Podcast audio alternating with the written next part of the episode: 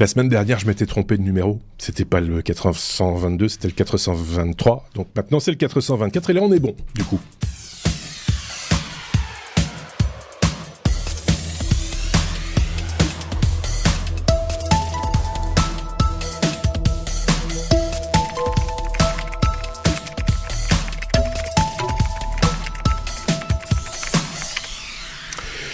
Et pour ce 424e épisode, j'ai avec moi euh, des compatriotes. de temps en temps, on, panache avec euh, des gens qui sont euh, en France, en Suisse. et là, ils sont tous les deux en Belgique. c'est d'un côté, nous avons Xavier. Salut Xavier. Et de l'autre côté, Benoît. salut Benoît. Salut. C'est un duo que vous avez déjà vu euh, par le passé. Il y a quelques épisodes de cela, je ne sais plus combien exactement. Il y a peut-être un mois, quelque chose comme ça. Euh, et on avait parlé photo avec euh, ces deux garnements. Ce sera rebelote euh, cette fois-ci, je vous le dis déjà, puisque euh, on parlera obturateur. Hein, pardon? Le retour de la vengeance. Le retour de la vengeance, effectivement. Euh, et on parlera obturateur. Euh, Obturateur photo. Si vous posez, posez des questions, comment fonctionne votre obturateur photo, qu'est-ce qui est bien, qu'est-ce qui est moins bien, etc., etc. On va répondre à, toutes ces questions. Enfin, pas moi, eux, en, l'occurrence. Euh, Xavier et Benoît vont répondre à, toutes ces questions. Ce sera en seconde partie d'épisode, puisque avant cela, évidemment, vous le savez, on attaque toujours par notre euh, revue de presse euh, sous forme d'abécédaire, une revue de presse tech un petit peu particulière, vous le savez. On ne parle pas de ce que tout le monde parle, ce dont tout le monde parle. On parle d'autres choses aussi de temps en temps, comme par exemple de ceci. A, la lettre A comme euh, avant. Avant. Allez, en avant. Euh, oui, bon, c'est moi très moyen. Le, rire, est accessoire, Xavier, merci. Euh, A comme avant, comme le calendrier de l'avant, évidemment, euh, Xavier. Et ce dont les, manifestement maintenant les développeurs sont également pourvus. Effectivement, c'est un événement annuel qui prend de l'ampleur dans la communauté des développeurs. On va pas parler de chocolat, mais euh, c'est un, un, calendrier de l'avant pour les développeurs. En fait, euh, donc euh, ici, au lieu d'ouvrir une petite fenêtre ou un petit tiroir qui vous donne un petit chocolat, on va avoir une fenêtre qui va s'ouvrir pour dévoiler un, un problème de programmation qui est à résoudre. Euh, donc c'est exactement euh, ce concept-là que l'Advent of Code, c'est le nom du de l'événement, euh, un projet qui va attirer chaque année de plus en plus d'amateurs et de professionnels du monde de la programmation informatique. Euh, euh, va donc se, va démarrer pardon ici euh, cette nuit euh, puisque c'est ça commence le 1er décembre donc nous quand on enregistre ce sera ce sera cette nuit que ça va démarrer euh, donc ça, ça commence le 1er décembre ça se finit évidemment le 25 euh, décembre et chaque jour on va avoir un nouveau défi de programmation alors c'est des défis qui vont varier en complexité avec au tout, au tout début des problèmes qui sont assez simples et puis des casse-têtes qui vont mettre à l'épreuve euh, pas mal de, de, programmeurs, euh, même les plus aguerris. Alors pourquoi est-ce que ça commence à avoir un gros succès dans cette communauté Mais c'est parce que c'est pas juste un défi intellectuel, c'est vraiment une, communauté qui se crée autour de cet événement. les participants partagent leurs solutions, ils discutent de différentes approches, ils, ils échangent et donc ils apprennent les uns des autres. c'est un excellent moyen pour les développeurs de tous les niveaux de, de parfaire leurs compétences, de partager des points de vue, de découvrir de nouveaux langages de programmation, puisqu'en fait on n'est pas limité à un, à un seul langage, et, et puis c'est un petit côté ludique, euh, on va, s'amuser essayer de, relever des défis. Euh, alors il y a quand même un petit, un petit euh, mémo sur le site qui dit, voilà, si vous voulez vraiment jouer le jeu et que vous voulez faire partie du leaderboard, puisqu'il y a un classement, ayez l'honnêteté de ne pas utiliser un, un chat GPT ou un, un, truc comme ça. mais donc donc le, site officiel Advent of Code va nous donner un petit peu plus de détails sur le fonctionnement. Et donc l'idée c'est que on va pouvoir utiliser n'importe quel langage de programmation. Donc euh, il n'y a vraiment pas de limite dans les langages qu'on va pouvoir utiliser. Donc on n'est pas limité à Java, Python ou JavaScript par exemple. Si on aime euh, coder dans des langages beaucoup moins fréquents comme Haskell ou, le Rust, eh bien on peut on peut y aller. L'objectif c'est vraiment juste de résoudre un problème et pas seulement d'être limité à, à, des outils. Euh, alors, ce qui va rendre euh, l'événement assez spécial, ben, c'est son aspect très accessible, puisque qu'on soit un, gros développeur ou bien un novice complet, on va toujours pouvoir euh, tirer euh, euh, un petit peu d'expérience de, cet événement. c'est très inclusif et puis c'est gratuit et ouvert à tous. donc simplement, si on veut être classé, ben, on demande de s'authentifier d'une certaine manière. ça peut être via GitHub, via Google ou ce genre de choses. Donc ça rend l'apprentissage vraiment très accessible et ça peut permettre à des gens d'évoluer aussi dans leurs connaissances puisque parfois il y a des façons toute simple de, résoudre un problème, mais il y a parfois des solutions qui sont un petit peu plus complexes et qui vont être beaucoup plus efficaces. Euh, moi, c'est ce que j'avais découvert au tout début quand je programmais. On apprend la récursivité, mais voilà, c'est un moyen d'optimiser parfois du code et c'est sans doute des choses ici qui seront euh, euh, mises en avant pour pour expliquer à des développeurs un petit peu plus débutants. donc c'est vraiment beaucoup plus qu'un ensemble de défis et de codage. C'est vraiment une espèce de célébration de la programmation C'est pour ça qu'ils mettent ça un petit peu en même temps que l'avant euh, euh, qu'on connaît pour Noël. C'est un moyen de se connecter avec d'autres gens et de s'améliorer. Et alors, pour ceux qui le souhaitent, il y a moyen d'aller retrouver euh, les, différentes versions et, tous les challenges qui avaient eu lieu les années précédentes. Et donc, on peut parcourir sur ce site les différentes versions. Et donc, je vais vous donner un exemple tout concret. Dans, dans la première édition, le premier exercice, on nous dit que le Père Noël doit aller déposer un cadeau dans un immeuble euh, et que chaque fois qu'il y a une parenthèse qui s'ouvre, ça veut dire qu'on doit monter, le Père Noël doit monter d'un étage. Chaque fois que la parenthèse se ferme, ça veut dire qu'on doit, on doit descendre d'un étage et puis on nous demande, mais finalement, avec tel, tel, tel petit code, où va se retrouver le Père Noël, à quel étage? Et donc voilà, c'est un exemple de, de, de problème simple au début et ça se complexifie très fort par la suite. Nous sommes le 30 euh, novembre, il est euh, au moment où on enregistre 21h euh, et 2 minutes. Ça commence dans 8h et 57 minutes et quelques secondes. je ne sais pas si notre ami Benoît il se prêtera au jeu ou il, jettera un coup d'œil ou l'envie. Ah, est-ce que ça le titille ce genre de truc? Ça me titille, j'adore ce genre de truc. Je, je crains que j'aurais peut-être pas avoir le temps, mais euh, j'adore ce genre de truc. Euh, à la fois parce que on est très calendrier de l'avant dans ma famille, on a, on a tous notre, même le chat a son calendrier de l'avant, tu vois. Donc on aime bien ce genre de, de truc. Il n'y a pas des chocolats non plus d'ailleurs. Et euh, il, ouais, il y a des petits, des petites friandises pour chat, quoi.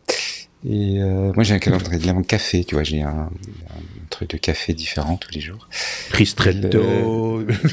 Non, non, non, non des, des, des, des, grains différents, euh, ah, oui, différents. voilà, bref. Et alors, le, et alors, euh, par ailleurs, je trouve que résoudre des, des, des problèmes comme ça de programmation, c'est, enfin, je trouve ça très ludique. Euh, il y a des gens qui aiment bien faire des mots croisés, des choses pareilles. Moi, j'aime bien ce genre de choses. Euh, je trouve que c'est ludique à faire.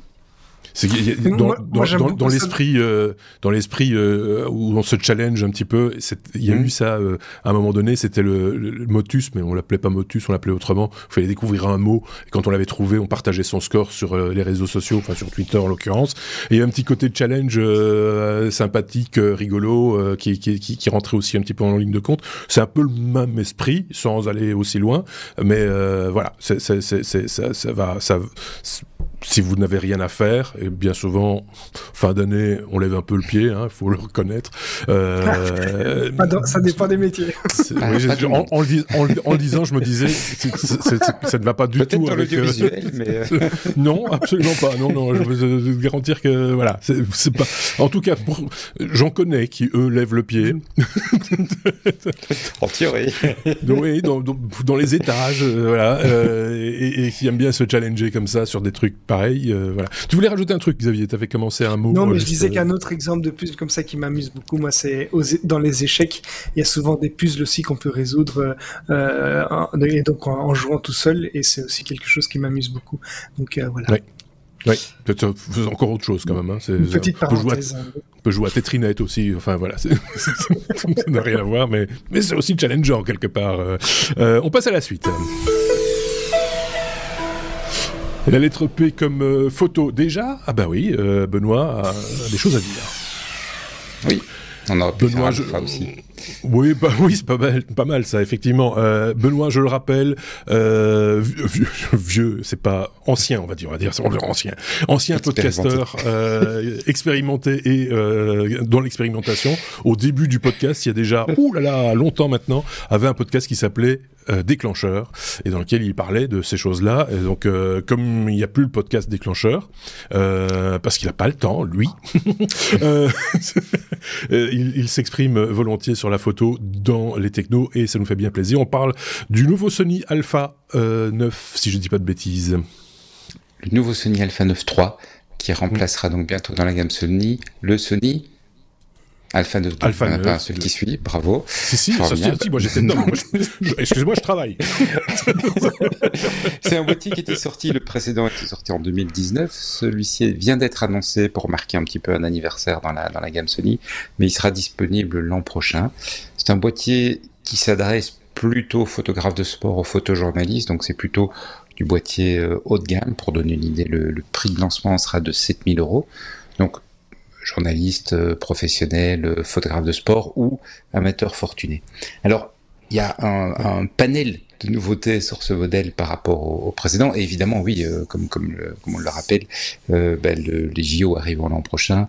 Euh, évidemment, euh, traditionnellement, c'était Nikon et Canon qui occupaient le terrain. Maintenant, Sony veut également être présent.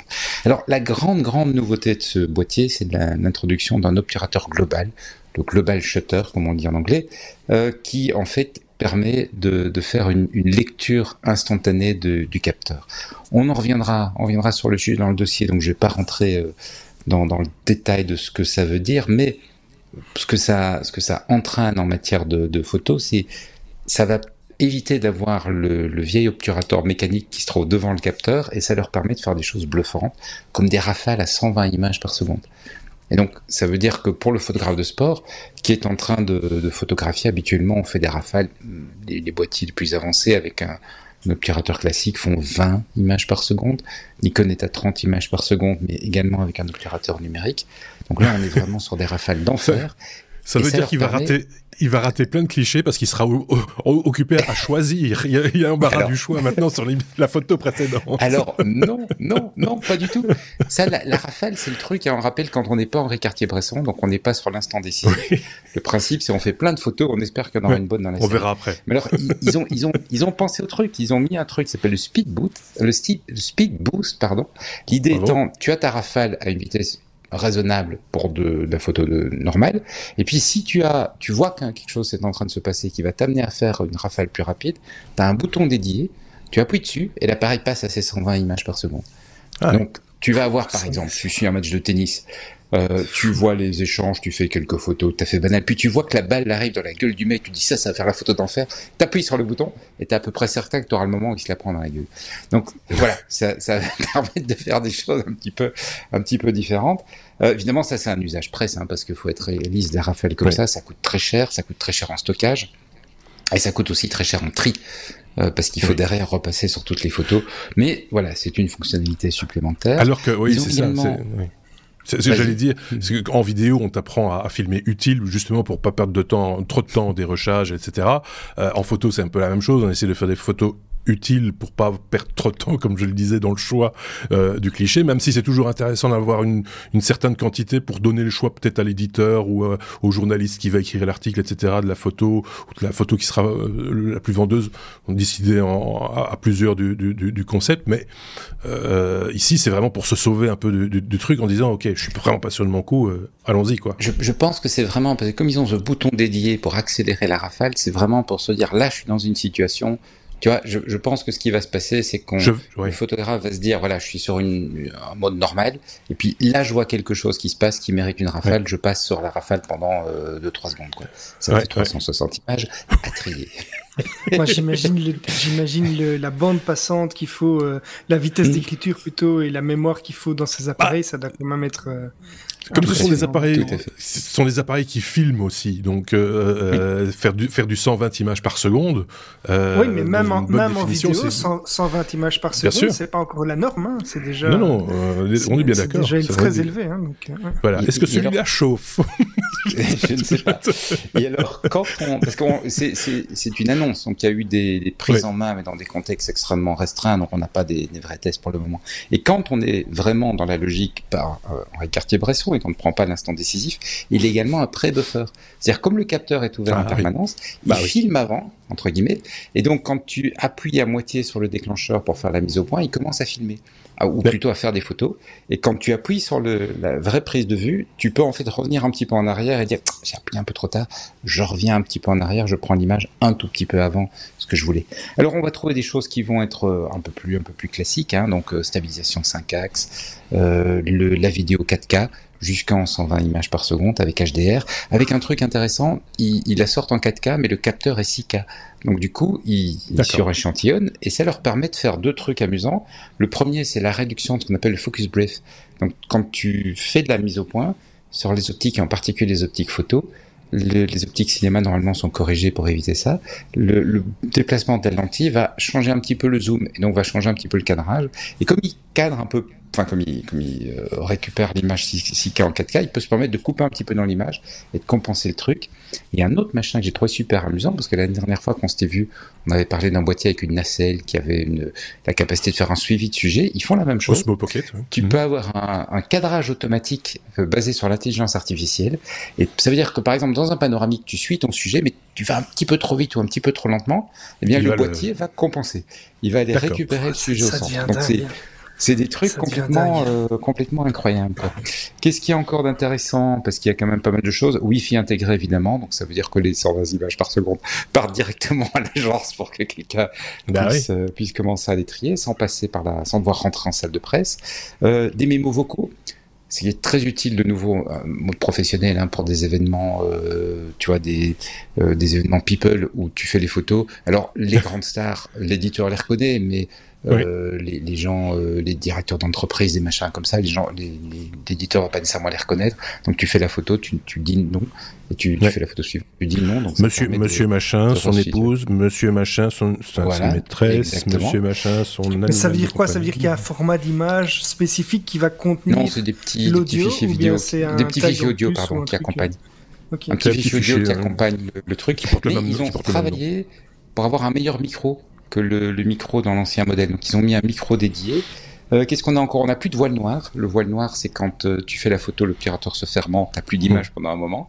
Puisqu'ici, il n'y a pas d'obturateur qui se ferme, bah, du coup, tu n'as plus de voile noire. Donc plein, plein, plein, plein, plein d'améliorations comme ça. Euh, par rapport au modèle précédent, on est sur du haut de gamme, mais on va y revenir dans le dossier. L'obturateur global, c'est vraiment une, une, grosse évolution. Et évidemment, ça rentre sur un modèle haut de gamme, et on espère que bien vite, ça va percoler plus bas dans les gammes. Plus bas, oui. Parce que toutes les technologies dont tu viens de parler, le recadrage et les choses du genre, c'est des choses qu'on voit déjà maintenant chez Sony, entre autres, sur les petits appareils euh, Pocket euh, type ZV1, euh, ZV10, etc. pour euh, les vlogueurs, et qui ont ce type de euh, déjà de technologies qui sont quand même assez poussées, la mise au point aussi, la récupération de la... Enfin, voilà, tous ces, ces trucs-là. Parce que ça, c'est plus du software que du capteur, en fait. C'est du calcul. Et donc ça, ils peuvent se permettre de le mettre à disposition aussi des gens qui ont moins de, moins de moyens ou qui ont d'autres ambitions que ce type de ce type d'usage. Je sais pas si euh, Xavier avait des questions ou un truc euh, complémentaire. Non, mais il me semble que il me semble ou alors je suis passé à côté que tu as omis d'annoncer le, le, prix annoncé de de ce bel engin. Le prix? Quel prix? 7 000 euros. voilà. Comment ça voilà, 7 000 euros. Voilà, 7 000 euros, il faut, faut le dire. Sans, sans le, sans l'objectif, euh, boîtier nu. Euh, autant, autant dire aussi qu'on met pas n'importe quel caillou sur euh, ce type d'appareil. Donc, pour avoir un kit complet, on, est, on s'approche quand même tout doucement des 10 000 euros. Hein. Faut être honnête. Bon, en général, on a quelques optiques aussi déjà en magasin si on, on est à ce niveau-là. Donc, euh, c'est des choses qui ne sont pas nécessairement à acheter euh, ou à racheter. Intéressant. Euh, évidemment, ça s'adresse pas à tout le monde. On l'a dit, on le répète, je, parce que j'entends ici les cris "Oh là là, de quoi parlez-vous? Moi, j'ai à peine le, le, dixième de cette somme pour m'acheter un appareil photo. On peut faire de très très belles photos aussi avec un appareil à 700 balles. Hein. Ça, il faut être très très. Et puis, ça, ça, montre l'évolution du marché. Voilà. À, à, terme, à terme, à terme, oui. on sait qu'on aura des appareils qui seront beaucoup plus accessibles, qui disposeront de ce genre de technologie. Oui. Alors, il faut encore s'entendre sur ce qui est accessible, ce qui ne l'est pas. Ça, c'est oui, encore un autre oui, débat. mais justement, comme on remplace des pièces mécaniques par de l'électronique, oui. c'est là où on peut justement profiter d'améliorations Bien sûr. Plus rapide, parce que la, mécanique, euh, il faut des nouvelles machines, des nouvelles méthodes de fabrication pour baisser les coûts. L'électronique, on sait que les coûts baissent quasiment mécaniquement année après année. D'ailleurs, il n'est pas rare que sur ce type d'appareil, on, trouve dans la vie de l'appareil des améliorations sur une mise à jour, par exemple, euh, soit un menu qui change, des choses comme ça, ou, des fonctionnalités qui vont évoluer avec le temps à une mise à jour, euh, sans changer de boîtier nécessairement. Quoi. C'est plus rare. Tu, tu as entendu, tu veux parler de la polémique qui tourne, justement autour de Sony en ce moment, qui veut demander 150 euros pour pouvoir mettre des cadres spécifiques. Donc l'idée, c'est de nouveau un usage professionnel, par exemple pour les photos euh, d'école, où on veut que tous les gamins soient cadrés exactement de la même façon. Le, photographe peut charger un, guide cadre sur son écran, euh, donc à la fois l'écran arrière, mais aussi puisque le viseur est un écran euh, dans le viseur, pour revoir son cadre à lui. Et Sony demande 150 euros pour le, la mise à jour logiciel qui permet de faire ça. Alors il argumente en disant ben, c'est un produit très spécialisé, donc on a développé la fonction pour peu de monde, on veut pas que tout le monde aille à payer pour ça. Euh... Ouais, enfin, ouais. Euh, moi je vous ai mis un petit cercle rouge sur votre tour et on se débrouille très bien avec ça. Hein. Euh, je vous ai pas fait payer 150 balles. Hein. Ah, t'as pas payé toi, Xavier C'est lequel encore qui a payé pour C'est lequel qui a payé pour cette fonctionnalité? Je ne sais plus. En tout cas, moi, je suis rentré dans mes frais. Euh... voilà, c'est de la cuisine interne. Il faudra un jour qu'on vous montre la cuisine interne. À l'occasion, on fera ça. On fera, on fera peut-être un dossier justement sur comment on réalise un, épisode des techno. Dites-nous en commentaire si ça, si ça vous intéresserait éventuellement, et, et on pourrait y penser pour un avenir. On ne sait pas quand, mais un avenir sur le, fait, il faut faire les 15 minutes où on se paye barre qui dit Attends, t'es un petit peu trop haut, t'es un petit peu bah trop oui. t'es un petit peu trop bas. C'est fatigant, hein Pour les gens qui vont l'écouter. Peut-être, oui. bon, allez, on passe à la suite. Ouh là là, c'est la météo. M comme euh, météo. C'est Xavier qui va faire la météo. Alors ça peut choquer certains, je le dis tout de suite, parce que dans le titre, on a mis deux concepts quelque part différents, en tout cas deux choses qui sont attachées à des concepts différents. COP28, on parle du climat, on est bien d'accord, mais il y a quand même une IA pour prédire la météo, parce que la météo, bah, elle est dépendante du climat. Euh, donc c'est pour ça que c'est dans la même phrase, ne nous faites pas dire ce qu'on n'a pas dit, on sait très bien la différence entre la météo et le climat. Je vous tenais à le préciser, Xavier, on n'en a pas parlé en off, mais, voilà. Je vais, je, vais expliquer pourquoi il y a, y a quand même la COP28. En fait, c'est dans le cadre de la COP28, donc la COP 28, pour rappel, c'est en français la conférence des parties, en anglais The Convention of Parties. Donc c'est euh, une conférence qui réunit euh, les pays signataires de la Convention cadre des Nations Unies sur le changement climatique. Et c'est dans ce cadre-là que euh, IBM a annoncé une avancée majeure dans le domaine des prévisions météorologiques. Donc c'est pour ça qu'on a mis COP28 dans le titre. C'est cette conférence qui va avoir lieu à Dubaï, enfin qui a lieu à, qui a, lieu d'ailleurs à partir mmh. d'aujourd'hui euh, à, à, Dubaï. Alors le choix de la localisation euh, me fait un petit peu sourire, mais euh, enfin de, de l'endroit me fait un petit peu sourire, mais voilà. Donc c'est dans ce cadre-là que euh, IBM a annoncé une avancée majeure dans le domaine de la, des prévisions météorologiques. Euh, en fait, le, le but c'est de pouvoir euh, imaginer des, prévisions météorologiques ultra précises qui seraient propulsées par l'intelligence artificielle avec la puissance du calcul quantique. C'est la promesse euh, d'IBM euh, en collaboration avec la NASA. La NASA, donc c'est pas rien. Euh, en fait, en collaboration avec la NASA, ben, IBM a développé une IA qui est capable de prédire maintenant les conditions météorologiques avec une précision jusqu'ici inégalée. C'est-à-dire que il n'est pas seulement question de savoir s'il va pleuvoir demain, comme on se demande souvent, est-ce qu'on pourra aller à la mer ou pas, mais le but c'est plutôt de pouvoir comprendre et d'anticiper des phénomènes météorologiques qui sont complexes et à l'échelle mondiale. Alors comment est-ce que ça fonctionne? Il y a un, blog qui s'appelle le blog Quantum d'IBM qui, euh, qui nous donne des détails euh, techniques là-dessus. C'est un projet qui s'appuie sur euh, ce qu'ils appellent un modèle de fondation pour la météo et pour le climat. donc l'idée, c'est d'utiliser l'apprentissage automatique et, et, des capacités de calcul quantique pour analyser des données météo euh, avec une ampleur et une complexité qu'on n'a jamais égalée.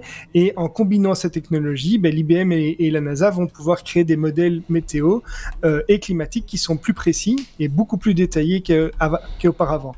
Alors pourquoi est-ce que c'est si important? Mais c'est parce qu'aujourd'hui, avec les enjeux climatiques euh, qu'il y a, ben, la, la, la, capacité de prédire précisément des conditions météo euh, est vraiment très importante euh, et des précisions qui sont euh, des prévisions qui sont plus précises, ça va permettre d'anticiper par exemple des catastrophes naturelles, euh, de mieux gérer les ressources en eau, d'optimiser l'agriculture. Et on sait que voilà, vu l'évolution du climat euh, qui est l'objet de la COP la COP 28, mais c'est on va on va faire face à de des, des, des catastrophes naturelles de plus en plus fréquentes avec une pénurie d'eau dans certains pays.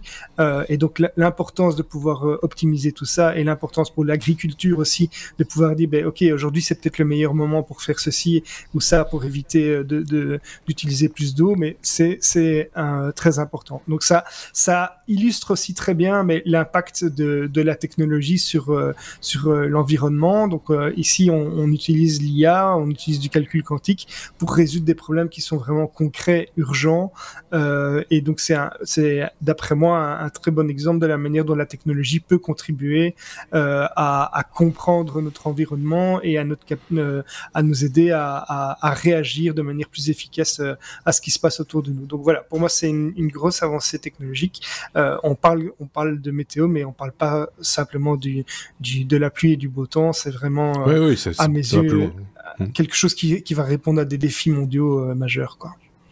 Est-ce que Benoît avait un truc à rajouter par rapport à cette annonce ou à d'autres annonces? Je trouve ça euh, vraiment vraiment intéressant parce que c'est on, on, parle voilà d'ordinateur quantique tout ça, on n'a pas de, de, de, pour le pour, pour nous c'est pas du concret et là là ça devient très concret quoi. Donc c'est mm. bien, c'est très chouette. C'est pas les seuls. Euh, c'est comme quoi c'est vraiment. Euh, alors j'avais trouvé une news. Euh, je pense que c'était Google qui avait également trouvé, en tout cas, entraîné une, une intelligence artificielle sur la météo et qui donnait des prévisions sur le plus long terme que ce qu'on connaît aujourd'hui, parce que les prévisions après un certain nombre de jours, bah, ça devient un peu un peu aléatoire et, et avec des résultats qui, même pour des météorologues, étaient assez bluffants dans, dans, dans, dans, les, dans les résultats, c'était, Google, euh, en effet. pour donner une idée ici, voilà.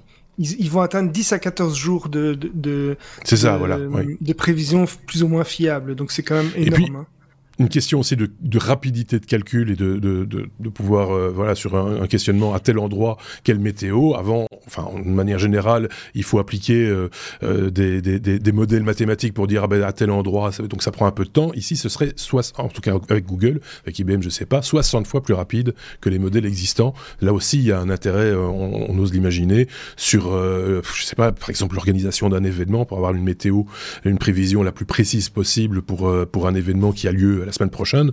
Euh, on, a vu ça beaucoup, par exemple, cet été et, l'été d'avant aussi avec des, festivals de musique, par exemple, où, ça peut mettre en péril aussi la sécurité des, festivaliers. Ben, c'est intéressant de savoir euh, où est-ce qu'on où est-ce qu'on va, vers quoi ça, ça va, est-ce qu'on annule, est-ce qu'on continue, euh, avoir la, la, prévision la, plus précise possible pour prendre les meilleures décisions possibles. C'est un peu ça l'objectif aussi, au-delà de effectivement, comme tu le disais, le climat et, et ses conséquences. on a bien fait le tour de ce sujet ou il y a un truc à rajouter? On passe à la suite. Je pense que c'est ok. Ça me paraît assez clair. Euh, je pense qu'on va pas en faire. Euh, voilà, c'est clair. Voilà. La lettre R. La lettre R, pardon. Comme euh, robot. La lettre R, ça la lettre R, c'était c'est les vaches. Benoît, bon, fatigué moi. C'est Benoît qui nous parle de robots. euh, qu'il faudrait, il faudrait pas qu'ils soient trop, trop, qu'ils nous ressemblent pas trop les robots, pour que ça reste des robots. Alors pas pour que ça reste des robots, mais pour qu'on les accepte. C'est ce que je voulais vous parler, c'est d'une étude euh, menée par des chercheurs en sciences cognitives du, CNR, du CNRS de Lille. Et en fait, ils ont étudié la question de l'acceptation des robots, parce que on en a plus dans notre société. Hein. On, est, on a un robot chez soi euh, qui, par exemple, passe l'aspirateur. On, on, voit on le voit encore pour le moment dans, dans, des, dans des émissions, euh, je veux dire, de futurisme, mais on, sent que ça va arriver des robots qui vont livrer. En Chine, c'est le cas. Des robots mhm. qui vont livrer euh, des colis, des colis chez les gens. Euh, dans les dans des hôtels, on commence à voir des robots qui prennent certaines tâches. Et donc, ils se sont posé la question qu'est-ce qu'il faut pour qu'on accepte d'avoir des robots autour de nous? Et le résultat est un petit peu surprenant. Il faut que le robot ait quelques traits humains, mais pas trop. Mhm. Donc quelques traits humains, par exemple, s'il a des yeux, c'est bien. S'il a quelque chose qu'on reconnaît comme une tête, c'est bien. Mais s'il a des yeux, euh, un buste, euh, un nez, une bouche, des oreilles, des mains, des jambes, là, là, là, non. Pourquoi non? Parce qu'en fait, nous, l'être humain, on a tendance à se comparer on va dire tiens ben, euh, euh, tu vois euh, le robot ben, il est plus grand que moi quoi. Alors il est plus grand que moi ça va pas c'est un robot c'est une machine pourquoi il est plus grand que moi? Oui il est plus petit il est plus petit il est ridicule. Non il est plus beau. je te laisse la responsabilité de ça et donc comment on se compare? On, va vouloir se trouver supérieur parce que c'est une machine et donc ça entraîne une forme de rejet une forme de mépris de la machine qui va jusqu'à, alors dans le, papier, il parle de maltraitance des, robots, de, de vandalisme. Ça commence. Oui. Voilà. Et comme on est confronté, mais oui, mais comme on va y être confronté de plus en plus dans notre vie, ça vaut la peine de, de regarder à avoir, tiens, ça a planté, non? Non, t'es là, on t'entend. Ah bon, parce que moi j'ai plus d'image, ça bouge plus. Ok, bah, je continue. Oui, continue. tu feras un petit refresh après. je ferai un petit refresh euh, quand j'aurai fini le sujet. Euh, donc, quelques traits humains, pas trop. Et par exemple, plutôt que d'avoir nez, bouche, oreille, main, etc., il vaut mieux mettre des yeux, une tête, pourquoi pas, mais euh, éviter de mettre également des mains. On va plutôt mettre des pinces, on va plutôt mettre d'autres moyens d'interagir avec le monde, parce que dès lors qu'on a par exemple un robot qui se déplace sur des roues, eh ben automatiquement on va pas vouloir se comparer au robot, on va pas vouloir se sentir supérieur, et donc ça va mieux mieux se passer. Un, robot qui a les, c'est leur conseil des designs de ce type-là un robot qui a les genoux qui se plient dans l'autre sens, ça passe ou pas Parce que c'est le cas de, certains robots, hein, on l'a déjà vu. Oui, c'est vrai, c'est vrai. Il y a ce petit robot suisse en plus, je pense, qui, euh, qui a, comme des roues et des jambes à la fois. Oui, On arrive à parler des Suisses même quand ils sont pas là, c'est dingue. Euh... Salut Thierry. on salue notre ami Thierry, effectivement. Euh, je sais pas ce qu'on pense. Euh, est-ce que toi, Xavier, tu te dis, tu te compares toi ou alors, je ne me compare absolument pas. Non, parce que euh, chez lui, il a l'aspirateur qui est tout plat, qui ressemble à une crêpe. Se comparer à un aspirateur, c'est. Euh... non, non, je ne le faire. Compare pas du tout. Maintenant, je, je sais qu'il y a des domaines où, on est, où certaines personnes sont très contentes que ça ressemble très fort à un humain, mais bon, c'est pas mon cas ici. Donc, euh, oui, c'est vrai. oui, là, on préfère quand même. C'est voilà, qui, qui, qui, tous les accessoires qui vont je, avec. Je comprends l'idée. Après, euh, euh, c'est vrai que ça peut mener peut-être à des à des, situations cocasses euh, avec des personnes qui sont frustrées ou pas. Voilà, c'est intéressant comme point. J'avais j'avais j'avais pas vraiment pensé à ça, réfléchi à ça avant.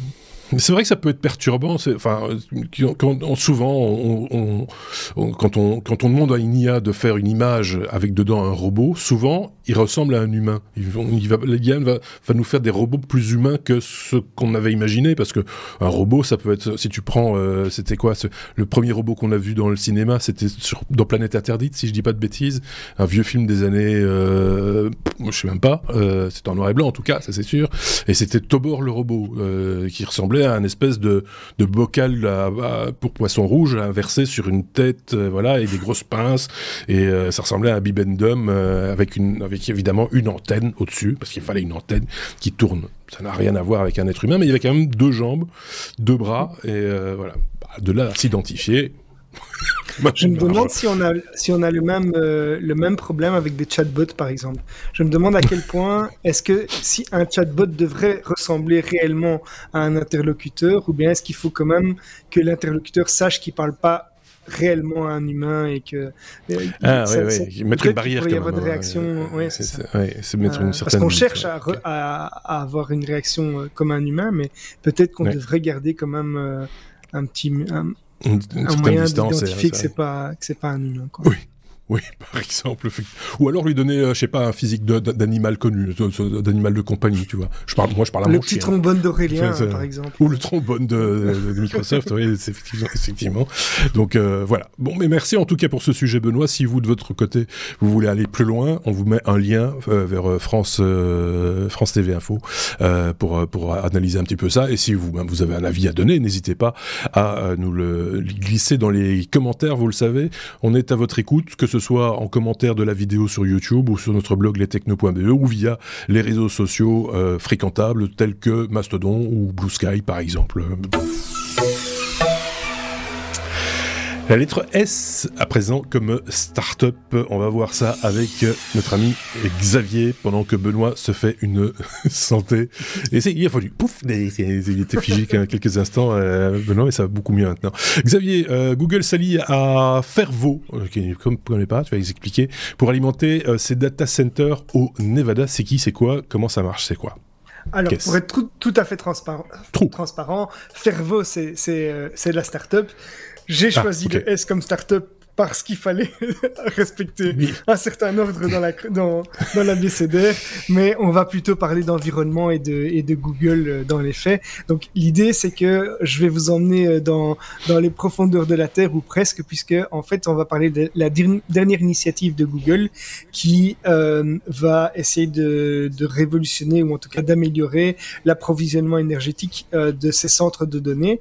Euh, donc on va parler de géothermie et de l'utilisation ah. de l'énergie géothermique. Donc euh, c'est un article que j'ai repéré dans, dans The Verge euh, et Google a pris une initiative euh, assez audacieuse qui est d'alimenter ses centres de données avec euh, de l'énergie géothermique. C'est une première dans l'industrie, ça pourrait marquer un, un, tournant assez significatif dans la, de la manière dont, dont, les entreprises technologiques vont, vont gérer leur consommation énergétique puisque Google euh, a, ne, ne se cache pas de vouloir essayer d'atteindre la neutralité carbone euh, d'ici 2030 euh, et ça pourrait être une des manières d'y arriver. Alors euh, juste pour rappel, donc qu'est-ce que c'est la géothermie? Mais c'est c'est l'utilisation de la chaleur qui provient de l'intérieur de la Terre pour produire de l'énergie. Donc on va pas utiliser euh, spécialement les des ressources d'eau chaude volcanique ou des enfin liées à, à, une proximité avec un volcan quoi. C'est vraiment on va chercher au plus profond euh, la chaleur. Donc c'est une source d'énergie qui est renouvelable, qui est quasiment inépuisable, qui est considérée comme euh, beaucoup plus stable aussi et, et beaucoup moins variable que l'énergie solaire et l'éolien. Donc c'est pour ça qu'il y a un intérêt assez important. Et euh, sur le blog de Google, ben, on nous donne un petit peu plus d'infos.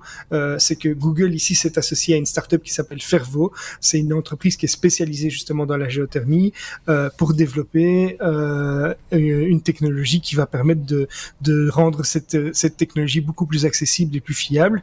Euh, leur objectif, c'est d'offrir une alimentation continue euh, avec de l'énergie propre et durable pour des centres de données euh, qu'ils ont euh, ici, euh, qui sont ici deux centres de données dans, dans le Nevada, donc dans, dans quasiment un désert. Hein, donc le, le projet il est assez intéressant parce qu'en fait ça va pouvoir transformer vraiment la manière dont la plupart des centres de données sont alimentés, même s'il y a d'autres projets, par exemple, on sait qu'il y a des centres de données qui sont construits maintenant de manière, enfin sous les, enfin dans les océans. il y en a mhm. d'autres qui sont vraiment dans les pays nordiques etc.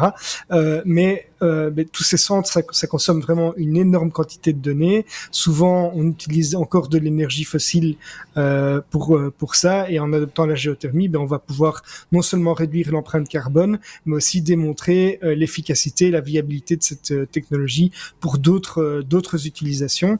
Donc euh, ça a évidemment un impact positif sur l'environnement, mais on pourrait aussi avoir des, des, effets économiques qui sont assez importants puisque ça pourrait réduire les coûts énergétiques à long terme et encourager du coup d'autres entreprises à, à suivre euh, cet aspect-là.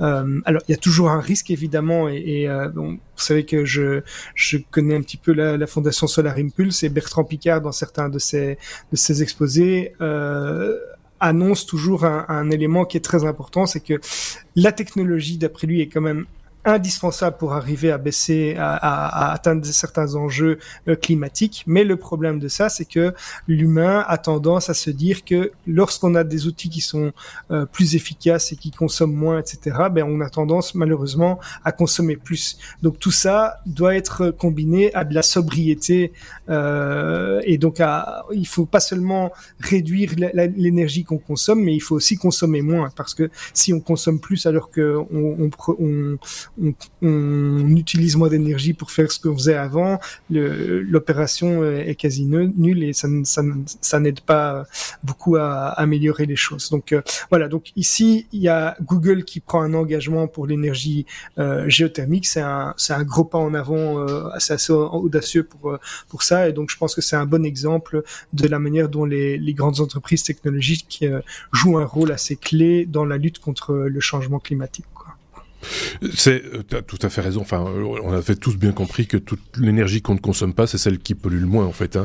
C'est, euh, c'est, un peu ça l'idée, sans pour autant euh, régresser complètement et retourner avec deux cailloux pour se faire du feu, quoi. Il faut, faut trouver de bonnes techniques. En gros, euh. Euh, juste une question euh, parce que ça, je ne sais pas si, si, ça a été précisé. La, la transformation de cette énergie calorifique, calorique en, en, en ici c'est de l'électricité, j'imagine. Ça se passe comment? Il y a des turbines C'est alors je n'ai pas, j'ai pas retrouvé, j'ai pas retrouvé ça exactement dans le, dans ça, le lien. Peut-être que je suis passé à côté. J'ai mis de toute façon les, les, les sources. on y bon, il y, y, avait de, moi j'ai lu l'article de The Verge, mais il y a aussi le lien vers le blog de Google ou peut-être qu'ils en disent un petit peu plus. Euh, j'ai pas, j'ai pas vu ça comme ça, donc il faut, il faut se pencher dessus si ça vous intéresse. Quoi. Oui, c'est ça. Il faut, si on veut, d'une fois de plus, c'était l'occasion de le rappeler. Si on veut aller plus loin, on creuse un peu la question, mais ça pourrait être une des options, j'imagine, de transformation de cette énergie. Euh, oui. Voilà. Donc ici, on parle pas simplement de refroidir, euh, puisque c'est pas c'est pas l'objet. Donc là, pour le refroidissement, c'est plutôt des solutions comme euh, sous-marin ou bien dans des pays oui, froids. Ici, le but est vraiment de produire de l'énergie et d'alimenter les serveurs et des choses comme ça, quoi. Bien clair. Euh, Benoît, un avis, enfin, je te sens un peu. Ça me rappelle un autre. Non, non, pas du tout. Ça me rappelle un, autre fournisseur, enfin fournisseur de, de services internet, qui s'était également installé dans le Nevada. Et alors la, la logique était j'avais trouvé un peu amusante. C'est pourquoi? Parce qu'un data center a besoin d'énormément d'énergie en priorité pour refroidir ses machines. Et comme dans le, là on a, on est dans le désert, ils avaient mis des, beaucoup de panneaux solaires. Alors on se dit, mais il fait plus chaud, donc c'est pas malin pour. Mais du coup, ils produisaient énormément d'énergie d'une manière moins polluante, ce qui est, ce qui est la même idée exactement que Google. Et avec ça, bah, ils font tourner des systèmes de non seulement les machines, mais aussi le, le, le, système de refroidissement. Donc c'est c'est bien de voir ce genre d'évolution et c'est bien surtout de voir les grandes entreprises euh, IT ben, s'engager en faisant attention, comme tu le soulignes Xavier, à l'effet rebond. Donc il faut pas en profiter pour faire plus de recherches sur Google. Voilà, c'est ça l'idée aussi. et ne pas, pas interroger Bard euh, sans cesse parce que ça, ça, ça pollue, ça, voilà, ça, ça, consomme et ça pollue. Et envoyer des mails via Gmail, etc. etc. Euh, donc euh, non, justement, on peut s'émouvoir de, de, ce, de ce genre de solution, mais c'est pas pour en faire plus, quoi. C'est pour, euh, c'est pour faire mieux. Euh, comme toujours, hein, les commentaires, les pouces, les machins, etc. Sur notre chaîne YouTube, tout ça c'est bienvenu, bien sûr. On arrive au, cours de gym de Benoît, parce que là, on a besoin de se faire des tablettes. Euh, thé comme tablette. Ah non, c'est pas ça? Je pensais que c'était thé comme tablette, parce qu'on va faire des tablettes, euh, tu vois, un torse, euh, voilà. De... Non, il s'agit de, de tablettes, euh, de tablettes de quoi? De chocolat de, de tablette Android. En fait, ah. euh, je voulais faire un petit coup de, de chauvinisme, un petit peu à la, à la manière de Thierry, hein, qui vient souvent nous présenter ses solutions suisses. Moi, je veux prendre une solution namuroise. En fait, oui, ou d'Aurélien, moi je veux prendre une solution namuroise, parce que pourquoi pas, ce sont des, des tablettes durcies, donc des tablettes euh, qui sont conçues pour résister à des éléments plus compliqués, euh, et qui en fait sont, se destinent à la navigation, et en particulier la navigation à voile. Et ah le, le, la, la, boîte est très fière d'avoir été sélectionnée par l'America's Cup, euh, qui est quand même une des, une des, grandes euh, courses à voile dans le monde, pour équiper tous les tous les voiliers. Donc voilà, coucou, euh, formidable, une boîte namuroise qui, qui s'installe comme ça. C'est le proof, le nom de la boîte. Alors, de quoi s'agit-il? Bah, C'est ce qui est charmant, c'est vraiment l'exemple du on avait un besoin, il n'y avait pas sur le marché, on l'a créé, on a créé la solution. Donc c'est mmh. une personne qui, qui aime bien, euh, qui aime bien également le, la navigation à voile, qui s'est rendu compte que bah, c'est quand même pratique d'avoir une tablette sur euh, quand on navigue. Il y a des choses qu'on peut faire avec qui sont intéressantes en matière de, de, de, de cartographie, en matière de, de, tu vois, suivre sur un GPS, avoir accès à la météo, etc. Mais mmh. souvent, les, les, produits, ben, ne, il trouvait n'étaient pas vraiment adaptés à la navigation à voile. Et donc, il a spécifié un peu la tablette de ses rêves, c'est-à-dire une batterie de haute capacité pour naviguer toute la journée sans devoir s'interrompre, euh, un écran qui reste lisible en plein soleil, parce que quand on est sur l'eau, il y a un peu plus de luminosité que, que quand, enfin ça mhm. dépend où on va en même temps, mais il y a un peu plus de luminosité généralement que quand on est à l'intérieur. Un boîtier qui soit étanche, ça peut paraître évident, mais oui, pourquoi pas. Euh, une, une, très bonne puce GPS, euh, et puis euh, pour le reste, connexion Wi-Fi, connexion 4G, euh, un processeur correct, malheureusement un OS Android. Ça, c'est le point euh, que, je trouve un petit peu regrettable, mais enfin voilà. Et le tout pour un budget qui reste relativement accessible dans le contexte de la navigation à voile, qui est pas quand même un, pas un sport hyper bon marché au départ, donc voilà. Et il a euh, fait fabriquer ces tablettes, donc l'entreprise ne se cache pas sur le fait que voilà, il les, il les fabrique pas à Namur, ils les font mhm. fabriquer. Euh, dans les pays asiatiques et puis voilà ils, ils, ont ils les spécifient ils font évoluer le produit et ils les vendent à différents euh, différents navigateurs une voilà. idée de prix, juste pour se faire une idée de ce que de ce type de matériel. Alors la, le, le, modèle le moins cher est à 700 euros. Euh, mmh. Et le Ça modèle va. le plus cher, 10 pouces, est à 900 euros. Donc effectivement, c'est raisonnable. C'est cher pour une voilà, tablette Android. oui, mais elle, mais elle est durcie, donc il faut, il faut oui, bien sûr. du fait que voilà, il y a une résistance, il y a. Mais si je ne reste que sur l'OS, euh... ah oui, je reste sur, sur, sur, sur l'OS, c'est cher pour une tablette, voilà, mais en même temps, c'est pas non plus prohibitif. C'est euh, non, voilà, c'est et ça, je trouve ça plutôt pas mal. Ceci dit, des, des, des objets comme ça, euh, tablette ou pas tablette, enfin en tout cas, je pense par exemple au GPS pour moto. Euh, c'est aussi euh, waterproof, euh, etc. C'est aussi durci quelque part. On est un peu sur le même type d'écran parce que là aussi, tu as besoin d'avoir du contraste parce que en moto, tu as une visière, tu as tout, tout, toutes sortes d'éléments qui peuvent perturber la, la, vi la vision de, de ton, ton, ton, ton, GPS. Ici, il y a le sel ouais, en plus. Hein. Ici, en plus, c'est ça, vraiment... t'as raison. Parce qu'ils sont Ici, pas sur la le sel, c'est vraiment un des éléments. euh... ouais. Oui. Le sel, c'est vraiment voilà. des éléments qui est très agressif pour les composants, etc. Donc, euh... Est-ce qu'elle flotte par contre. je pense pas que parce que, Mais il y a beaucoup d'attaches, il y a beaucoup de systèmes d'attache. Parce qu'en cas de naufrage, ça pourrait être une bouée de secours aussi. Mais il n'y aura pas la place pour Jack. C'est un concept. C'est un concept. Mais voilà. voilà. Amina Muroy, si vous, si vous souhaitez développer ça, faites appel à Marc. non, mais c'est, c'est, moi, je trouve ça chouette que ce soit belge, déjà, hein. Excusez-nous, hein, mais voilà, on peut avoir cette fierté-là. Elle n'est pas mal placée et, euh, et, se dire que ça, voilà, on va certainement en reparler, justement, puisque la Coupe de l'Amérique, c'est quand? Euh, c'est, je sais pas, en fait, euh, mais bon, bref. Moi, je trouve ça plutôt, euh, plutôt une bonne idée et euh, à, suivre de près. S'ils ont d'autres idées comme ça, on prend. Hein, comme toujours, quand on a envie de parler de trucs sympas, on, pense à ça. Euh, on arrive au bout de notre euh, abécédaire et donc de notre revue de presse hebdomadaire. Voilà, c'est fini. Bonsoir. Non, pas du tout. Il reste encore ce qu'on appelle le dossier. depuis la semaine passée, j'appelle ça la grosse patate. Voilà. la voici d'ailleurs.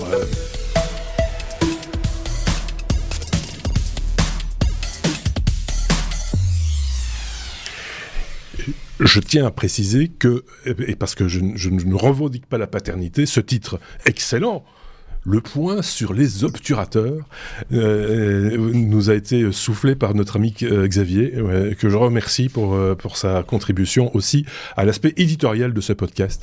Euh, voilà, j'ai fait le voilà. job, je peux y aller. Voilà, non, tu vas, quand, tu vas, tu vas même ouv ouvrir le débat en, en, commençant par nous parler des capteurs classiques, Xavier. De quoi s'agit-il? Oui. Alors, d'abord une petite précision. Je suis, euh, j'aime beaucoup la photo. Euh, c'est quelque chose qui, qui m'intéresse beaucoup. Je suis pas un expert comme peut l'être euh, euh, notre euh, ami ici chroniqueur présent, mais Benoît, tu veux je, dire Je vais quand même, oui, je vais quand même essayer.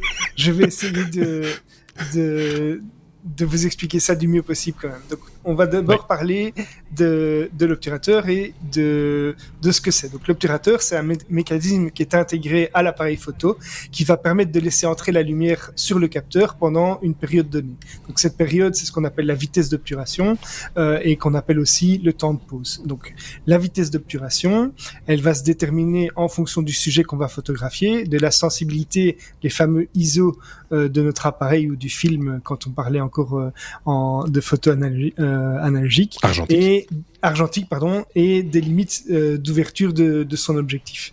Donc, en pause lente, par exemple, en un cinquième, on, on, va voir le mouvement du sujet, alors que si on a une vitesse en un deux millième, eh bien, on va figer le, le, sujet sur, euh, sur l'image. Et donc, l'obturateur roulant, l'obturateur classique euh, auquel on, on a l'habitude de, faire face, c'est un obturateur qui est plus, le plus couramment utilisé dans les caméras CMOS, donc les caméras euh, qu'on retrouve le plus souvent pour le moment.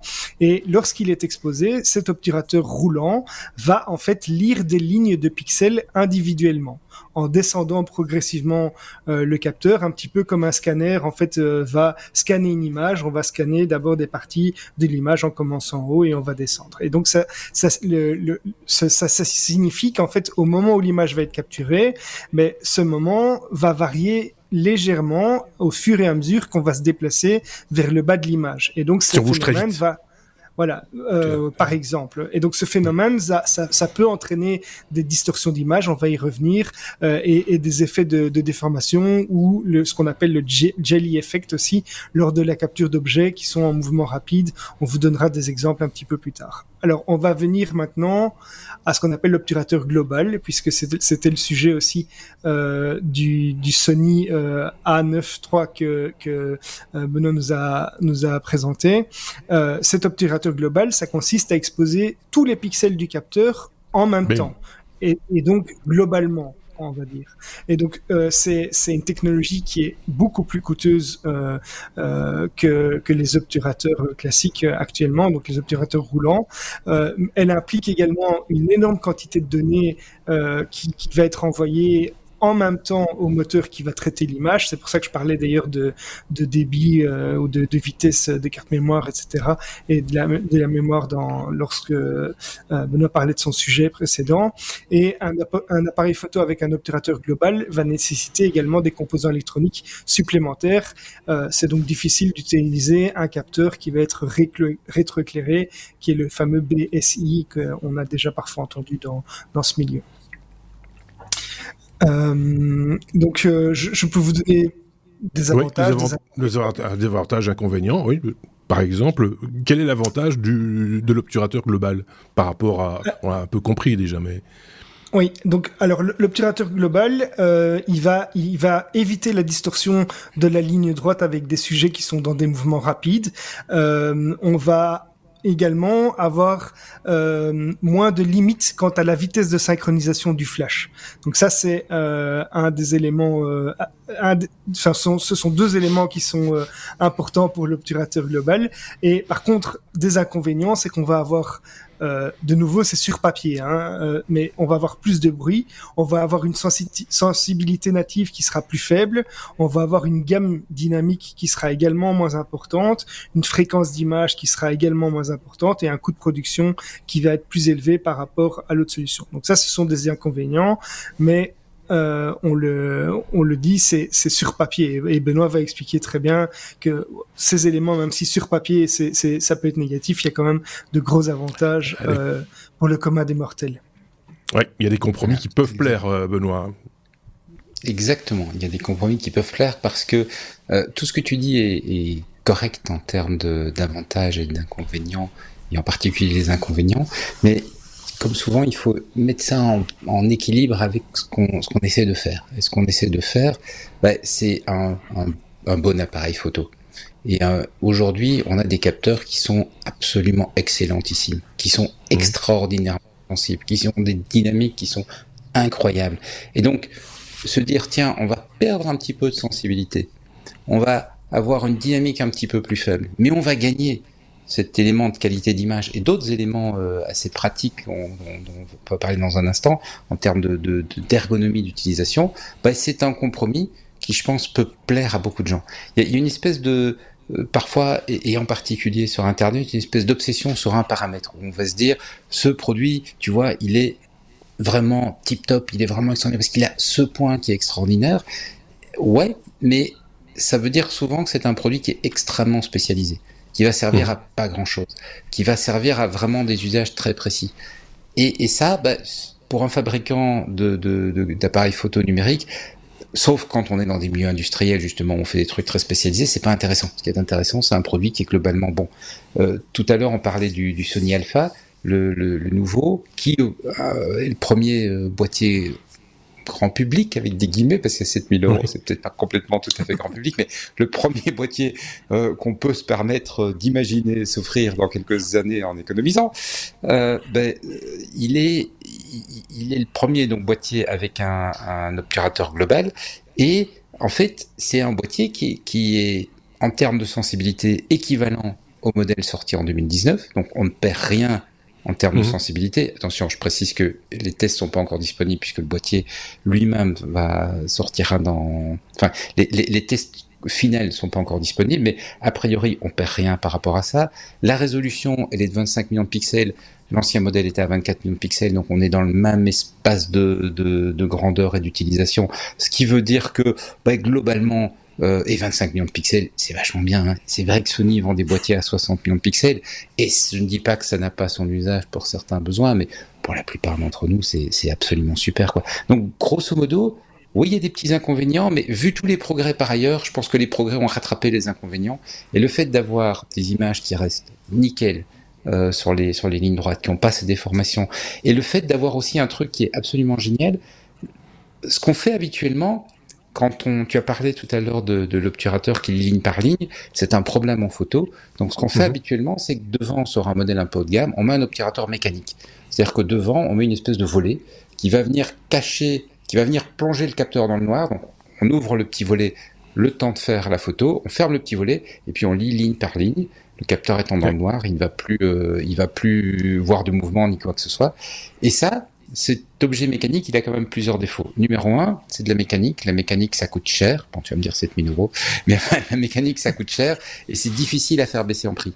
Alors que de l'électronique, c'est plus facile à faire baisser en prix. On peut plus facilement dire, OK, la prochaine génération de capteurs, elle sera moins chère. Donc on voit que Sony ici sort un modèle un de gamme, mais on peut s'attendre à avoir des trucs euh, qui vont devenir beaucoup plus raisonnables. On a également, comme il n'y a plus de, de besoin d'avoir cet obturateur mécanique, on peut avoir le, capteur qui capte en permanence. Et je le disais tout à mmh. l'heure, qu'est-ce que ça permet aux fabricants de faire? C'est de dire, voilà, je vais faire un pré-buffer. Avant que tu prennes la photo, je vais déjà commencer à faire des photos. Ça te permet de faire des rafales qui sont démentes. 120 euh, images par seconde, le modèle précédent, il faisait 20 images par seconde. Donc, il y a, je pense, dans l'ensemble du compromis, euh, je pense que c'est ça donne quelque chose qui est vraiment très très intéressant. Précision, euh, Benoît, on parle bien de 120 images, 120 photos utilisables par seconde. C'est pas une vidéo d'une seconde avec 120 images, parce que là on aurait des flous de bouger, des choses, parce que là aussi il y a du compromis dans la vidéo. Ici c'est sans compromis, c'est des vraies images, des vraies photos utilisables. C'est la promesse et les, les donc les, les, le boîtier n'a été disponible qu'auprès de certains journalistes dont nous n'étions pas qui ont pu le tester dans un cadre assez spécifique, qui confirment qu'effectivement on est bien là-dessus, mais personne n'a pu aujourd'hui ramener les photos, les publier, les tester, les examiner. Donc il se peut que quand les tests vont sortir, on va, enfin non, il est vraisemblable quand les tests vont sortir, on va se rendre compte que tiens, là Sony a promis un petit peu plus que ce qu'il délivre vraiment. Hum. Une, une, prouesse technique quand même qu'il faut souligner, c'est qu'ils ont, ils en ont fait un stack CMOS. Donc c'est un boîtier, euh, c'est un capteur qui est le, ce qui se fait de mieux actuellement, c'est-à-dire que le, les photosites sont le plus haut possible dans le capteur, et en dessous des photosites, on trouve toute l'électronique, y compris la mémoire. C'est ce qui leur permet justement de, sans doute, de participer à une lecture aussi rapide. Et alors, moi, si, si je peux, Benoît, si je peux, juste un, point pour donner une idée de l'importance de ces, ces, 120 images par seconde. Mais souvent en photo, les, les, photographes professionnels aiment bien shooter en RAW, qui est le format d'image, qui est l'image vraiment euh, telle qu'elle a été prise et qui va pouvoir être modifiée sans perte dans des logiciels comme Photoshop, etc. Pour donner une idée, en général, ces images, elles font une trentaine de mégas, si je ne me trompe pas, mhm. quand elles sont shootées en RAW. Ça veut dire qu'en 120 images par seconde, il faut qu'on ait une carte. On va avoir une carte qui va se remplir de 3 gigas et demi en une seconde euh, d'informations. Donc c'est quand même très très très je important. Je suis pas certain que la rafale, on pourra les faire en, en J'ai à voir. Mais ça veut dire que le Juste un petit rappel, lâche les données à cette vitesse-là. Le, juste un petit rappel, le RAW n'est pas une image en soi. Le, RAW, c'est les données brutes telles qu'elles ont été euh, captées par, enfin, données au, euh, enfin, transmises par le capteur. Donc, il faut encore après développer l'image, comme on dit, et, en faire une image, quoi, une vraie image avec la colorimétrie qui va bien, etc., appliquer les luttes qui vont bien. Oui, je te laisse parler. Ça veut dire que le, réseau interne du boîtier est à cette vitesse-là. Le capteur crache ses données à 3 gigabits par seconde et le, réseau interne de la machine est capable de supporter ça, ce qui est quand même assez extraordinaire. On va voir si elle ne chauffe pas. Alors, moi, ce qui me tente le plus dans ce genre de truc, et j'avoue que c'est un petit peu, je pense que quand on fait de la photo, on a chacun son truc qu'on aime bien. Il y a des gens, c'est le selfie, il y a des gens, c'est, moi, un truc que j'adore, c'est la photo au flash, et en particulier, et en particulier, jouer entre le flash et le soleil. Il y a un truc qu'on peut faire en photo, c'est euh, faire une photo et se dire je vais exposer de telle manière que bien que je sois en, plein air, en plein été, ma photo soit sous-exposée. Et pour ça, c'est assez mmh. facile. Il suffit de faire la photo à un millième de seconde, un deux millième de seconde, quelque chose comme ça. Et ce qu'on peut faire quand on a un flash, le flash étant extrêmement rapide, il va être plus rapide que le millième de seconde. Donc tu peux mettre ton sujet, éclairer ton sujet avec un coup de flash. Clac. Tu fais la combinaison du, de la photo et du flash. Le problème pour ça, c'est qu'il faut que ton appareil photo, son obturateur mécanique, soit capable d'ouvrir et de fermer en 1 2 millième de seconde. Et grosso modo, il y a deux solutions. Tu vas chez Hasselblad, matériel de studio, ça coûte, euh, on est dans les 10-15 000 euros, parce qu'eux, ils utilisent un système d'obturateur mécanique central, qui sont des obturateurs qui sont montés sur l'objectif, qui du coup ont beaucoup moins de, sont beaucoup plus petits, doivent s'ouvrir beaucoup hmm. moins fort et donc peuvent le faire très vite. Ou tu t'achètes un Fujifilm X100, qui est l'appareil qu'on ne trouve plus actuellement parce que les TikTokers l'ont pris en, amour et donc il y a du mal à en trouver. Mais j'en avais acheté bien avant qu'il soit célèbre, mhm. qui a également un opérateur central et sur lequel tu peux faire des photos au flash jusqu'au 4 millième de seconde. Donc tu peux faire ce truc que moi j'adore. Tu as le, le, rendu, je l'adore. Tu as cette impression, euh, tu vois, tu as les, les, les, ombres, etc., comme si c'était en plein jour. Le fond qui est un petit peu, et ton sujet à l'avant qui pète. Tu vois, si tu fais un sujet qui bouge un petit peu, ça pète. C'est absolument génial. Mais évidemment, euh, avec un boîtier normal, tu sais pas le faire parce que tu vas être limité au 125e. Et ici, ce boîtier promet de faire des photos au 1 80 millième de seconde avec la synchro flash. Euh, ici, Benoît s'emballe quand même un petit peu parce que il faut quand même dire que tous les amateurs de photos n'ont pas un studio chez eux, ils n'ont pas des flashs de studio, et donc ah ça, c'est des particularités qu'on peut, avec lesquelles on peut jouer. Je sens que c'est sa marotte. Hein. voilà. tout, le monde, tout, tout, le monde ne va pas quand même aller jusque là, et euh, euh, mais bon, voilà, c'est un avantage, mais c'est sûr que c'est pas pour le commun des mortels quand même. Pour être dans le concret, Xavier, euh, on a parlé de cette fameuse déformation d'image. Euh, Moi, j'en ai une qui me vient en tête. C'est, euh, plus dans la vidéo que dans la photo, mais le résultat est absolument le même puisque c'est les mêmes principes qui sont appliqués. C'est quand tu es en voiture, en tant que passager, soyons précis, et que tu filmes le, bord de la route et que tous les poteaux, du, quand tu regardes ta vidéo après, tous tes poteaux sont couchés parce que tu roulais pas très très vite, mais, mais tu roulais quand même. Et donc, tu as ce fameux calcul ligne par ligne, comme on l'expliquait, qui fait que bah, au début, la première ligne, le poteau était à un endroit, la ligne suivante, il était un peu plus loin, etc., etc. Et donc, en bout de course, il est penché. C'est exactement cette déformation d'image en mouvement dont on parle. Et en fait, moi, l'exemple le plus frappant que j'ai en tête, c'est les hélices. Euh, en fait, quand mhm. on voit un, un, hélicoptère qui est pris en photo, très souvent, et on se pose souvent la question pourquoi, les hélices ne sont pas droites, mais elles sont légèrement courbes. Alors, on pourrait comprendre qu'il y a un effet de flou parce que les hélices tournent très vite, Mhm. Mais c'est pas du tout un effet de flou, c'est vraiment une déformation d'image qui est liée au fait qu'on prend ligne par ligne et que l'image n'est pas prise d'un coup.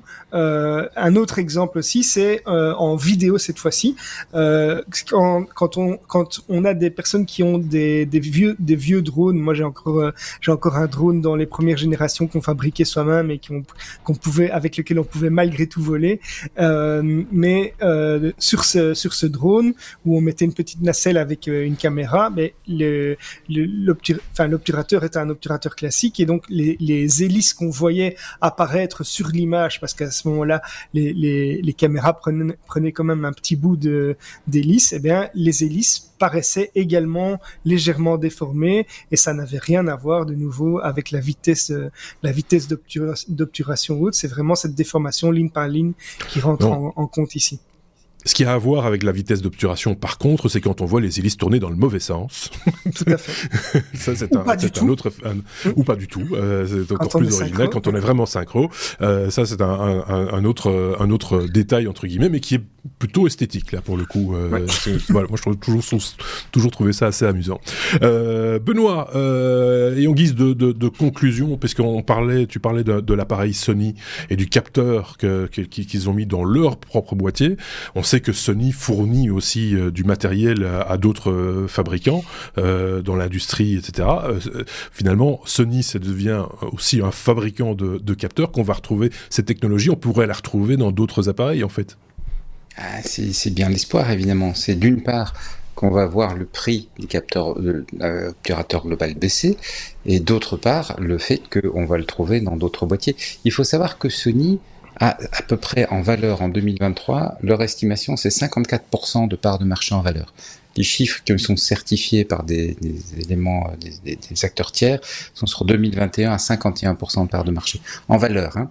C'est important mmh. de le dire parce que euh, entre les, les, justement les capteurs qu'on va mettre dans des appareils photo et dans des appareils photo de gamme et les capteurs qu'on utilise dans l'industrie, les prix sont pas nécessairement les mêmes. Et donc tu as des fabricants qui peut-être fabriquent également énormément de capteurs, mais des capteurs pour l'industrie euh, avec des basses résolutions. Euh, CNC maintenant, euh, industrielles, elles ont toutes quelques caméras à l'intérieur pour que si une pièce, si la machine s'arrête pour telle ou telle raison, sans avoir à l'ouvrir, mhm. sans avoir à ralentir le traitement, tu peux aller voir ce qui se passe. Mais ça, c'est c'est pas sur ces marchés-là que Sony est le principal acteur. Euh, mais effectivement, donc 54% de part de marché, donc ça leur donne une force de frappe en termes de, de, de fabrication, parce qu'ils ont les usines, ils ont la capacité de faire des, des progrès techniques remarquables, et aussi en termes de R&D, parce que ça veut dire que pour eux, c'est une grosse division en, en, termes de produits, et donc une grosse division, bah, elle a des moyens de R&D. Euh, en fait, en, euh, en, en, en, termes de fabricants photo, Sony est clairement leader sur le marché, dans le sens enfin leader technologique sur le marché, dans le sens où ils, ont, ils sont les seuls à avoir complètement la maîtrise des capteurs et des boîtiers. Euh, hmm. Si tu regardes d'autres, je parlais de Fujifilm tout à l'heure, Fujifilm fait aussi un petit peu de capteurs, mais pour l'industrie. Et donc, sur certains de leurs boîtiers, j'utilise leur propre système de recherche pour concevoir un boîtier qui vont ensuite faire sous-traiter, faire fabriquer par une autre société. Euh, Panasonic, même chose. Hein, Panasonic qui faisait de la, enfin qui, fait toujours beaucoup de, de vidéos et de cinéma, euh, mais qui va euh, avoir une des équipes de design de capteurs, mais qui va pas fabriquer lui-même, qui va sous-traiter la fabrication. Nikon, même chose, beaucoup de, de, de R&D en termes de design, mais euh, des capteurs sous-traités, et ça évidemment uniquement sur leur modèle haut de gamme. Pour tout ce qui va être moyen et bas de gamme, c'est des capteurs standards pris dans le catalogue Sony, sans se poser de questions. Autre euh, deuxième, si, juste si vous êtes curieux, deuxième euh, fabricant en termes de part de marché, c'est Samsung avec 21% ah euh, pour les pour les smartphones évidemment. Bien sûr. Et le parce que l'autre grand fabricant de matériel photo euh, qui fabrique, qui conçoit et fabrique ces capteurs, euh, à part Sony, c'est Canon. Canon qui, pour tous ses boîtiers haut de gamme, conçoit et fabrique lui-même ses capteurs. Mais comme Canon ne vend pas à d'autres, contrairement à Sony, tu ne trouves des mhm. capteurs Canon que dans certains boîtiers Canon, parce que sur le bas de gamme, de toute façon, Canon va acheter chez Sony. Mais sur tout ce qui va être moyen et haut de gamme, ils fabriquent eux-mêmes leurs boîtiers, leurs capteurs, pardon, et sur, également sur leur matériel médical, etc. Ils mettent leurs propres mhm. capteurs, mais ils n'ont du coup que 4% de part de marché. Ah Néanmoins, la capacité de faire de la R&D, mais on voit qu'évidemment, enfin, on comprend que Sony a forcément plus de, plus de force de frappe. C'est, euh... oui, Xavier, tu voulais rajouter un mot? Bah, très brièvement, on observe du coup euh, avec tout ça une évolution du marché parce que euh, pendant des années, on était évidemment pas tout à fait, mais sur un quasi duopole entre Nikon et Canon dans, les, dans, dans la photo.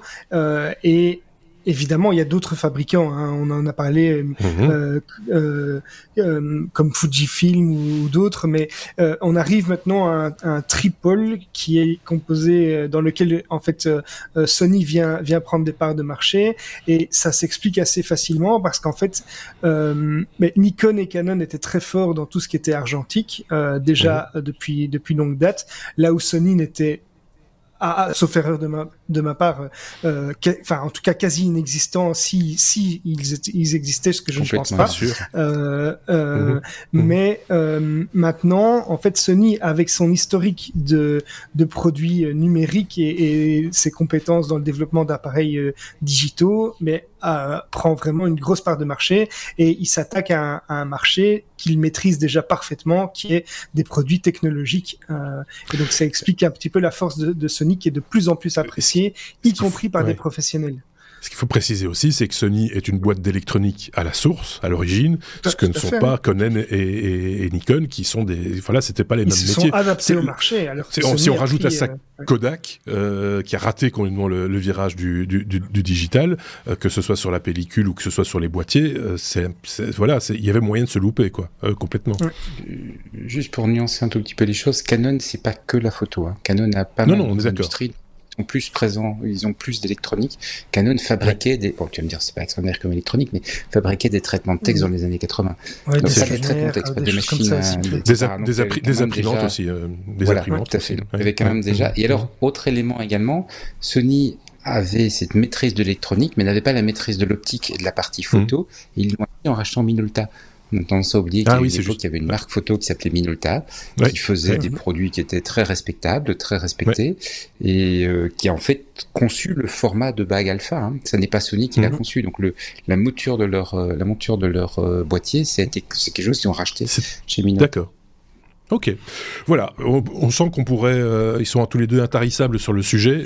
on le savait déjà de la part de Benoît. Il en avait fait un podcast. 10% du sujet. On a encore et, et on n'a pas fini.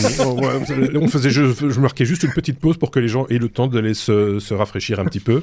Euh, voilà, parce qu'on n'a pas fini. C'est effectivement. On va maintenant attaquer tout le reste. Il y en a un qui euh, fatigue là dans son jogging. non, évidemment, on ne va pas aller plus loin cette fois-ci. En tout cas, euh, voilà. alors, vous auriez peut-être noté si vous avez l'oreille attentive, qu'à plusieurs reprises, on a parlé d'appareils qui chauffent. Euh, c'est juste pour préciser que, effectivement, aujourd'hui, parce qu'il y a de l'électronique aussi dedans, certains appareils peuvent euh, monter en température, euh, surtout quand on est avec des, capteurs, justement, avec des, comment je vais dire ça, des, définitions très poussées qui ont besoin de processeurs qui vont beaucoup travailler et donc ça fait chauffer l'appareil. C'est le cas de l'Osmo Pocket dont que ces deux garnements ont présenté lors d'un épisode précédent. Euh, c'est un petit peu documenté euh, par boutade, j'avais dit, vous m'avez donné envie de l'acheter. J'ai ben, en tout cas donné envie de creuser la question. J'ai un peu regardé à gauche et à droite et effectivement cet appareil chauffe un petit peu. Euh, après, je vous laisserai chercher vous-même les informations et comment on remédie à ce, à ce, à ce problème. Euh, voilà. Mais autant le savoir, c'est parce que je tenais à le préciser parce que comme on a fait un peu de private joke, comme on dit en bon français, euh, durant cet épisode sur, sur cette histoire de température, euh, c'était quand même important de, le signaler pour laisser personne au bord du chemin, comme on dit euh, dans, dans ces cas-là. Est-ce que vous avez un truc à rajouter pour votre défense, euh, mes petits camarades, avant de se quitter? Non, moi je vais aller ouvrir, euh, bien, je vais, je vais attendre minuit pour ouvrir mon petit, ma petite boîte de chocolat et puis c'est tout. c'est ça, c'est son petit calendrier de l'avant. Euh, voilà. euh, je pense que Xavier et toi, on te revoit d'ici la fin de l'année, euh, donc on te revoit encore en 2023. Je ne suis pas sûr que Benoît ce soit le cas, mais par contre, je crois avoir vu que Benoît était dans le planning de la de, de janvier, donc euh, tout début de l'année. C'est, fais pas ton étonné, c'est toi qui l'as. mais on ira voir les plannings, euh, évidemment. Euh, et, et, et, mes petits camarades vous donneront des nouvelles durant l'été sur les différents réseaux sociaux. Je pense que c'est la fin. C'était une alerte ou quoi Un truc euh, C'est un truc qui... Ou c'est le micro-ondes peut-être, c'est cuit. Ok, merci. Euh, merci à tous les deux. Passez une très très bonne semaine et on se dit à la semaine prochaine pour un prochain épisode des Techno. Salut